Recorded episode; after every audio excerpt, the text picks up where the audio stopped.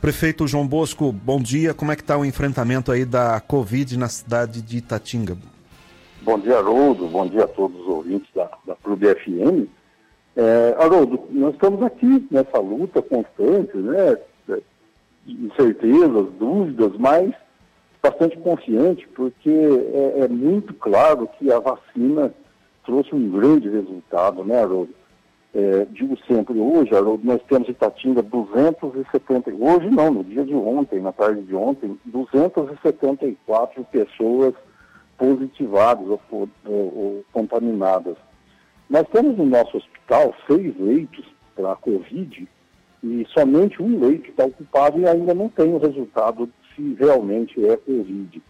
Então isso mostra né, que a, a, vacina traz grandes resultados, porque no ano passado, no pico, nós chegamos a ter 300 e poucos casos positivos, e naquele momento é, os seis leitos ocupados e, e nós não tínhamos mais para onde mandar pacientes.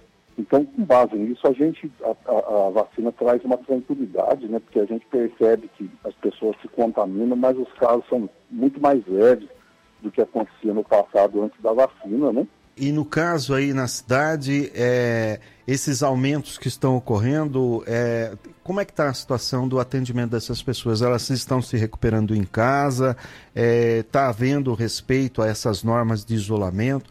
Porque, querendo ou não, é, é, que bom que não estão internados.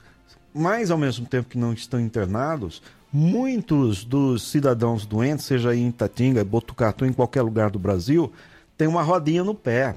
Fica doente, ao invés de ficar em casa se recuperando e, e, e, e protegendo a vida, não só sua, como de todos os amigos da família, vai circular. Como é que está a situação de gestão dessas pessoas doentes aí? A gente não tem notícia de, de, pessoas que desobedecem à questão do isolamento, não.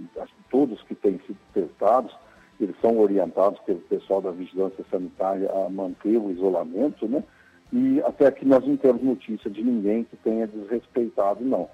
É, e como você mesmo disse, a gente ainda não sabe se isso é efeito das festas de finais de ano, mas ontem, por exemplo, nós tivemos 163 casos confirmados é, acredito que seja o recorde de, de, de, de número desde o início da pandemia. Mas a, a, população tem colaborado nesse sentido, sim. Não temos notícia de ninguém que tenha desobedecido a questão do isolamento, não. O prefeito, enquanto a gente estava é, acertando a entrevista, deve ter ouvido aí um pedaço da nossa conversa a respeito do problema que ocorreu lá em Lençóis Paulista. E vocês já desde ontem estão convidando as crianças da cidade de Itatinga a tomar a vacina lá no hospital, acho que Santa Terezinha, né, é o nome do hospital aí da cidade.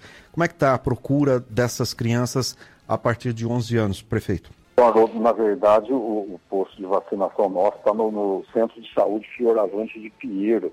E hoje está previsto vacinação de crianças de 5 a 11 anos com deficiência ou comorbidade, né? É, a gente percebeu que depois dessa notícia da cidade de Lençóis Paulista, a, os pais estão indecisos, né, é, sem, meio que sem saber, e muitas vezes pedem uma opinião até para o próprio prefeito. Falou, olha, eu não tenho nenhuma formação na área de saúde, mas o que a gente ouve dos médicos e cientistas é que o risco da vacina, se houver algum risco, ainda é muito menor do que o risco de ficar sem se vacinar, né?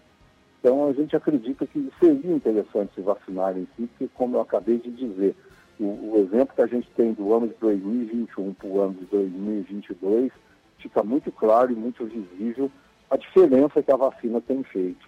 É necessário levar alguns documentos da criança com comorbidade é, e autorização dos pais aí, né?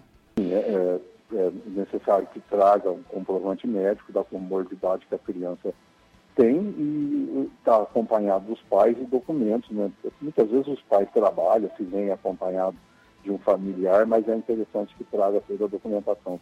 Mais alguma coisa que você queira acrescentar aí em relação à pandemia? Fique à vontade. Estou vendo aqui que é, a, a prefeitura está dando transparência aí na questão de empregabilidade. Vocês estão anunciando ah, os empregos de, de censo. Parece que termina amanhã, né? As inscrições elas foram prorrogadas entre hoje e amanhã.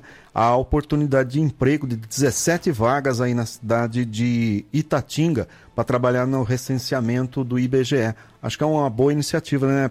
A gente tem procurado dar é, divulgação sim, porque até é, esse prazo já havia sido, já, já teria ter sido encerrado, foi prorrogado, e se realmente tivesse sido encerrado naquela primeira data, nós não teríamos preenchido as vagas.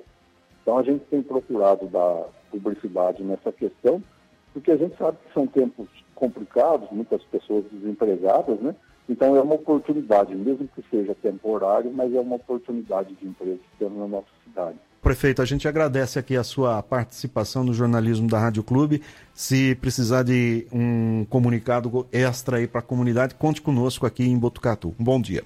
Haroldo, agradeço muito. Um grande abraço a todos aí da Clube FM, um abraço a todos os ouvintes e um bom dia a nós todos.